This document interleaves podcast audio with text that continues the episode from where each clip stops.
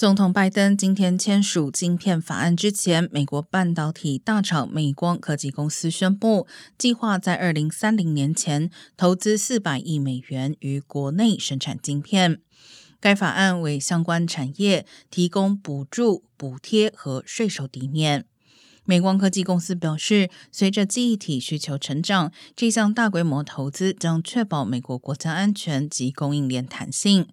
目前预期在二零二零年代下半开始在国内生产晶片，创造多达四万个新就业机会。进一步细节将在未来几周公布。